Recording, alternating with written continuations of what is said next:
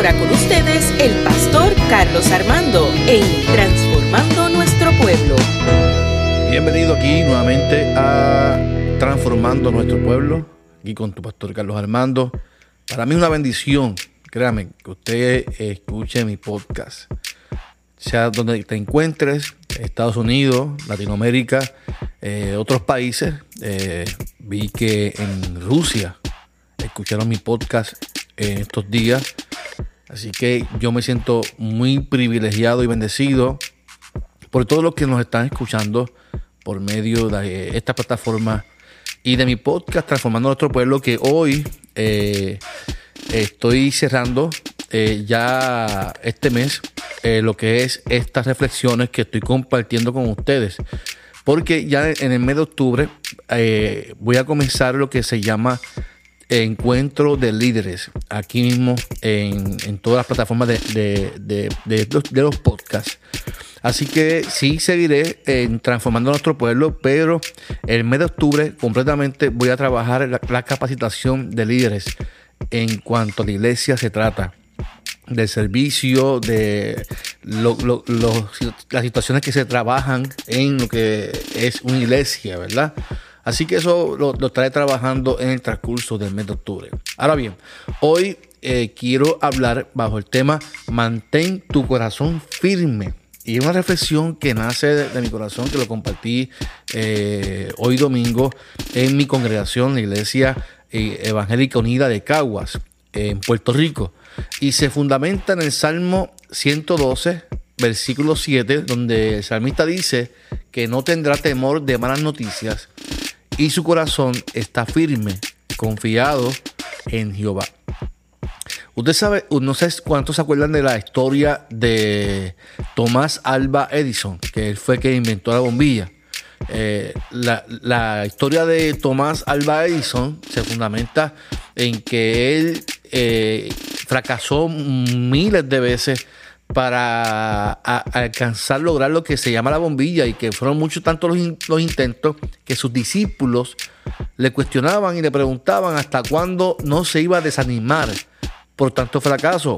La respuesta de Edison es, es lo que marca la pauta y la percepción del error, porque la gente dice, o él mismo dice, fracaso. Él, pregunta, eh, ¿fracaso yo? Yo no he fracasado. No sé de qué me estás hablando, porque en cada descubrimiento, en cada intento, me enteré de un motivo por el cual una bombilla no funcionaba. Ahora ya sé mil maneras de no hacer una bombilla. Mire qué interesante la respuesta de Tomás Alba Edison. Eh, cualquier persona hoy día se frustra ante los fracasos eh, y no intenta eh, o no vuelve a intentarlo. Y usted dirá que esto es perseverancia, esto es ser paciente y está, está correcto. Eh, tiene que ver con perseverancia y tiene que ser una persona paciente, pero más allá, más allá de todo eso, yo lo puedo llamar como firmeza. ¿Por qué? Porque cuando uno tiene un corazón firme, eh, uno se mantiene estable en lo que uno desea alcanzar. Ante los fracasos de la vida, hay una mente, un corazón que se mantiene firme ante lo que uno cree que es lo correcto y no a lo que otros veían o ven desde afuera. El salmista trabaja tres temas en el transcurso del salmo eh, que yo comparto con ustedes, que es el salmo 112. Eh, él trabaja tres temas. Eh, si yo abosquejo el, el texto bíblico, y, la pregunta que se hace en, los primeros versos es, ¿qué hacer ante las malas noticias? Lo segundo es que él abosqueja y habla sobre cuidar entonces tu corazón. Y yo le atribuyo la definición de corazón a nuestra mente. Y por último, que confiemos en nuestro Dios. Y, y mire, ¿qué hacer ante tanta malas noticias? Porque si usted lee el texto, eh, ese, ese está atribuyendo la bienaventuranza al ser humano que hace lo correcto, que vive una vida íntegra, ¿verdad? dice, eh, bienaventurado el hombre que tema a Jehová, ¿verdad? Y por ahí sigue hablando de, de las bienaventuranzas del, del, hombre recto y que mantiene un corazón firme. Fíjese que ante, ante los tiempos que vivimos, dice el texto, el temor, ¿verdad? Bienaventurado el hombre que tema a Jehová. y, y, y Y yo me pregunto, ¿quién, entonces, ¿cómo nosotros, los seres humanos, manejamos la crisis y lo que estamos viviendo hoy en día? Mire, ahora no tan solo vivimos el COVID, ahora yo soy pastor, yo, yo, yo vivo, vivo de la iglesia, yo, vivo todo, yo, llevo de los 18 años en, el Evangelio y, he visto tantas cosas, tantos mensajes distorsionados. Eh, me preparé, estudié mi maestría en el Seminario Evangélico de Puerto Rico. Eh, me gusta estudiar, hacer una buena exégesis de un texto bíblico. Pero qué, pena me da cuando la iglesia eh, quiere traer tantas malas noticias cuando la responsabilidad de la iglesia es anunciar las buenas nuevas de salvación. Mire, ahora la iglesia la dado con que viene una hambruna para el mundo, porque Dios está enojado con el mundo y todo lo que se anuncia es negativo. Y, yo creo que es una irresponsabilidad de la iglesia anunciar una hambruna cuando la gente está lacerada y la gente lo que necesita es palabras de esperanza. La gente necesita escuchar que Dios está con ellos. En este proceso tan difícil de estar solos en sus casas, de, no, sentirse eh, libres porque no podemos salir, eh, no, tenemos que salir con las caras cubiertas, con, con, un protocolo de limpieza que nos trae, nos da una, una paranoia eh, emocional. Y yo creo que la iglesia tiene que anunciar buenas nuevas ante estos tiempos nuestra responsabilidad no es, hundir y anunciar que viene una hambruna para que la gente tenga terror de Dios y que viene algo grande para el mundo porque Dios está cansado. Yo sí creo que las familias, todas las familias debemos de ser responsables y, administrar bien el dinero de nuestras casas y de tener nuestra, nuestra la cena y, todo y poder bendecir a otros, pero que, que, la iglesia diga que, es, hay, que hay que ahora almacenar. Mire, aquí en Puerto Rico hay una iglesia que está almacenando arroz y, entonces yo, yo estoy seguro que hay vecinos que, pasan hambre y cómo es posible que nosotros almacenemos cuando hay gente, que hay, hay pobres que pasan necesidad y la iglesia no nos bendice. La iglesia tiene que salir de esos arroces, de esos falgos de arroz y bendecir a la gente. La gente, eh, eh, hay que bendecir a los pobres, a la gente que tiene necesidad. Esa es la función de la iglesia. Así que, ¿qué hacer ante malas noticias? Bueno, si yo, veo el texto, lo veo de la siguiente manera. Dice, bienaventurado el, el hombre, ¿verdad? Se refiere al hombre, pero yo, yo hablo aquí de hombre y mujer que, que tema Jehová y el temor no se fundamenta en el miedo que se nos ha inculcado de Dios. Por eso es que yo no, no, creo. Cuando uno, uno, estudia bien la Biblia, uno se da, cuenta del amor de Dios tan grande para su, para su pueblo y cómo la gente puede ver un Dios de, terror. Yo creo que la gente no, ha salido del Antiguo Testamento y no se han dado cuenta que que Dios encarnó en Jesucristo, y que ese Padre Celestial nos ama con amor eterno. Dice el texto que el, el, hombre es bienaventurado cuando teme a Jehová. Y esa, ese temor se fundamenta eh, no en el miedo, sino en el, la, reverencia y, el, el, respeto. Si tú quieres que tu vida sea próspera, que tus caminos sean rectos, la traducción lenguaje actual dice que Dios bendice a, quienes lo adoran y gozan cumpliendo sus mandamientos. Y eso es lo que habla cuando hablamos de reverencia. Uno, uno guarda reverencia, uno obedece y alaba y sirve al Señor. Eh, y el texto dice que cuando uno tema Jehová, dice que su descendencia será poderosa en la tierra y que dicha generación será poderosa en la tierra. Y en la traducción lenguaje actual, que es mi traducción favorita, dice que los hijos de la gente dominarán el país. Y ahí hay que tener cuidado porque la gente puede traducir esto para, para, para adquirir poder y no se fundamenta en el poder, se fundamenta en que el, reino de Dios, ¿verdad? Aunque aquí en, el Antiguo Testamento no se habla del reino de Dios, pero lo que se fundamenta es que lo que va a gobernar son, es el bienestar, no la maldad no es que va a gobernar la maldad, va a reinar, va a gobernar los hijos de Dios, lo que hacen el bien.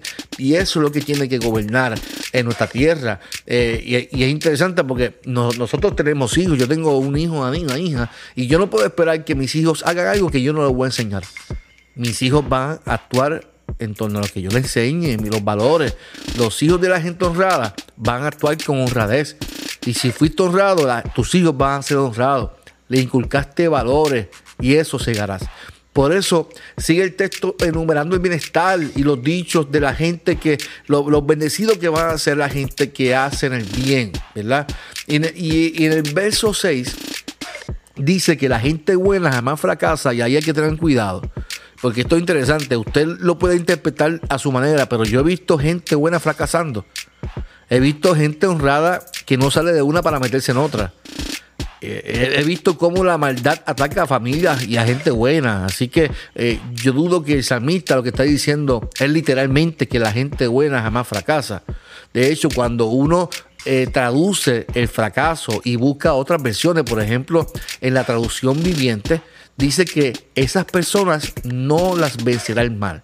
No dice que fracasan, sino que no las vencerá el mal. Y, busco otras tradiciones porque no podemos pensar que nunca se, fracasa en la vida. La realidad es que sí, fracasamos. Podemos fracasar, pero nunca nos va a vencer el mal. Mira qué interesante. Podemos fracasar, pero no nos vencerá el mal. Es donde llego entonces al verso 7 que leí al principio, donde hace una afirmación poderosa. No tendrá temor de malas noticias. El hombre, la mujer, que teme a Jehová, es bienaventurado y no tiene temor de malas noticias. Nosotros vivimos tiempos difíciles donde lo más que se escucha son malas noticias. Deuda, crisis, divorcio, desempleo, escasez, junta fiscal, divisiones y ahora la hambruna esta también que la gente la ha dado con esto. Y el creyente, el Hijo de Dios, dice el texto que le tiene, no, no le tiene miedo a las malas noticias. Y te voy a explicar por qué no le tiene miedo a las malas noticias. Y ese, ese no tener miedo significa que no le da ansiedad, que no le da eh, la crisis, no, no, le, no, le, no, le, no le permite a la crisis del momento que gobierne su corazón. Porque el, el creyente, el Hijo de Dios, dice el texto que no le tiene miedo a las malas noticias. Los fracasos en la vida nos llevan a lugares que jamás pensamos que podíamos llegar o hacer. Los intentos nos ayudan a perfeccionar, nos mueven a caminar y a volver a intentarlo. Por eso dice que nunca los vencerá el mal. Porque el creyente no se queda en un intento, sigue intentándolo. Cuando llegan las malas noticias, no las toma por sorpresa, los ve como procesos que son necesarios para nuestro crecimiento. Así que el primer punto es que ante las malas noticias, mi amado, no puede haber temor en tu corazón. No puede permitir que la crisis gobierne tu mente. Por eso el salmista afirma que en su corazón se mantiene firme. Y yo te invito en esta hora que cuides tu corazón, que cuides tu mente. Cuando el ser humano es bienaventurado, dice el salmista, que mantiene su corazón firme. Él cuida su corazón. Y esto es importante y, porque tenemos que ser responsables con nuestras emociones. Cuán importante es cuidar nuestro corazón. Cuán importante es mantenernos firmes en estos tiempos tan difíciles que vivimos. Podemos definir firmeza como algo estable. Y si lo traemos a una acción, podemos decir que es la voluntad constante e inquebrantable de una persona. El salmista está afirmando que el Hijo de Dios no tiene temor a los malos tiempos y que su conducta ante los restos es que no se amilana. Es perseverante ante los retos de la vida. Por eso tenemos que reflexionar. ¿Cuál es entonces nuestra respuesta ante los fracasos? Yo quiero que usted simplemente reflexione. Piense ahora mismo, ¿cuál es su respuesta ante el COVID? ¿Se siente ansioso, ansiosa? ¿Siente que no puede más? ¿Se siente asfixiada? ¿Siente que no puede, que vas a desmayar? ¿Cuál es nuestra respuesta ante las presiones de la vida? Dios dice que el Hijo de Dios, el bienaventurado, el que teme a Jehová, no se tambalea, no flaquea ante los tiempos que se avecinan porque su corazón está firme.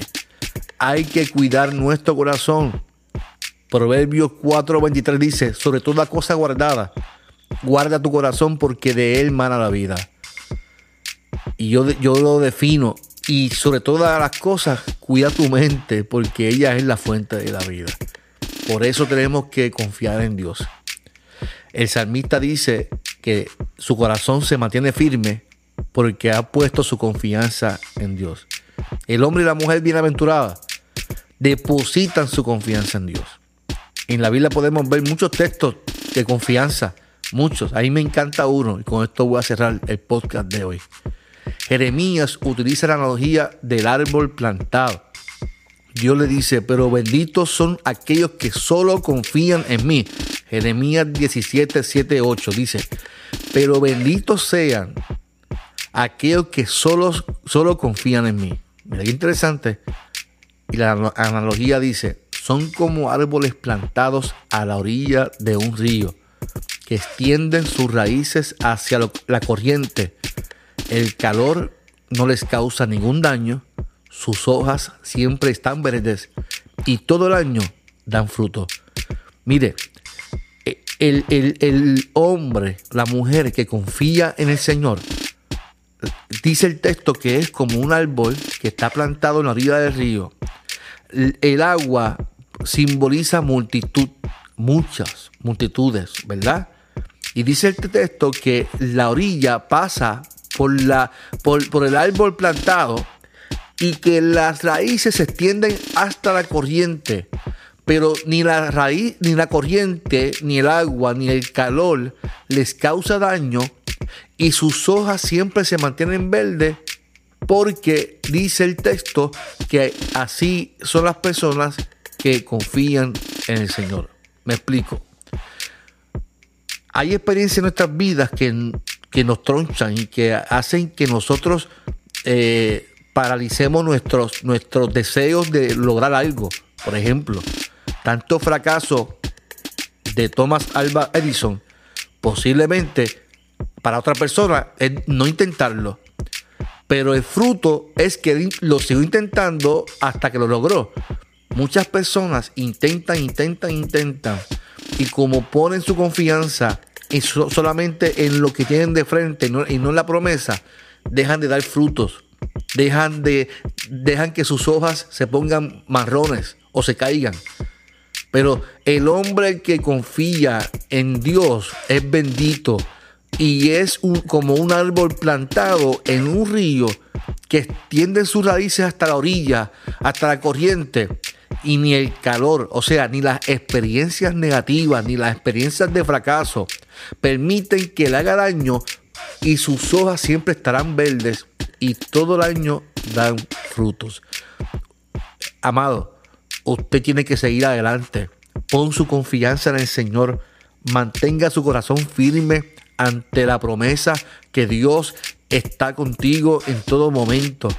Eh, yo te puedo decir que las cosas van a cambiar. Pues yo te puedo decir que aunque hayan problemas, Dios cumplirá su promesa en tu vida. Yo no te puedo decir que mañana todo se va, a ser distinto. No, aunque el calor esté en la orilla del río, este árbol nunca dejó de dar fruto. Nosotros como iglesia, como gente que confía en el Señor, tenemos que seguir fruto. Tenemos que seguir confiando en aquel que nos llamó y nos ama con amor eterno. A mí me encanta el Salmo y me gusta el texto de Jeremías. Me encanta eh, confiar y depositar nuestra, nuestra, nuestra vida en el Señor. Y yo te invito que deposites tu confianza en el Señor. Aférrate a la esperanza, aférrate a la promesa.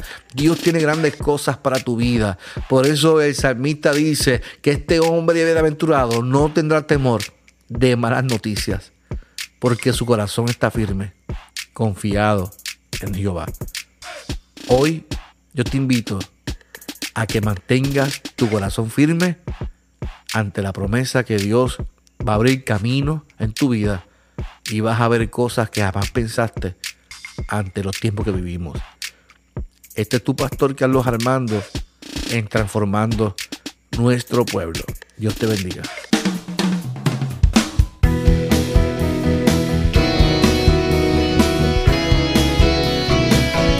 Esto fue Transformando Nuestro Pueblo con el pastor Carlos Armando.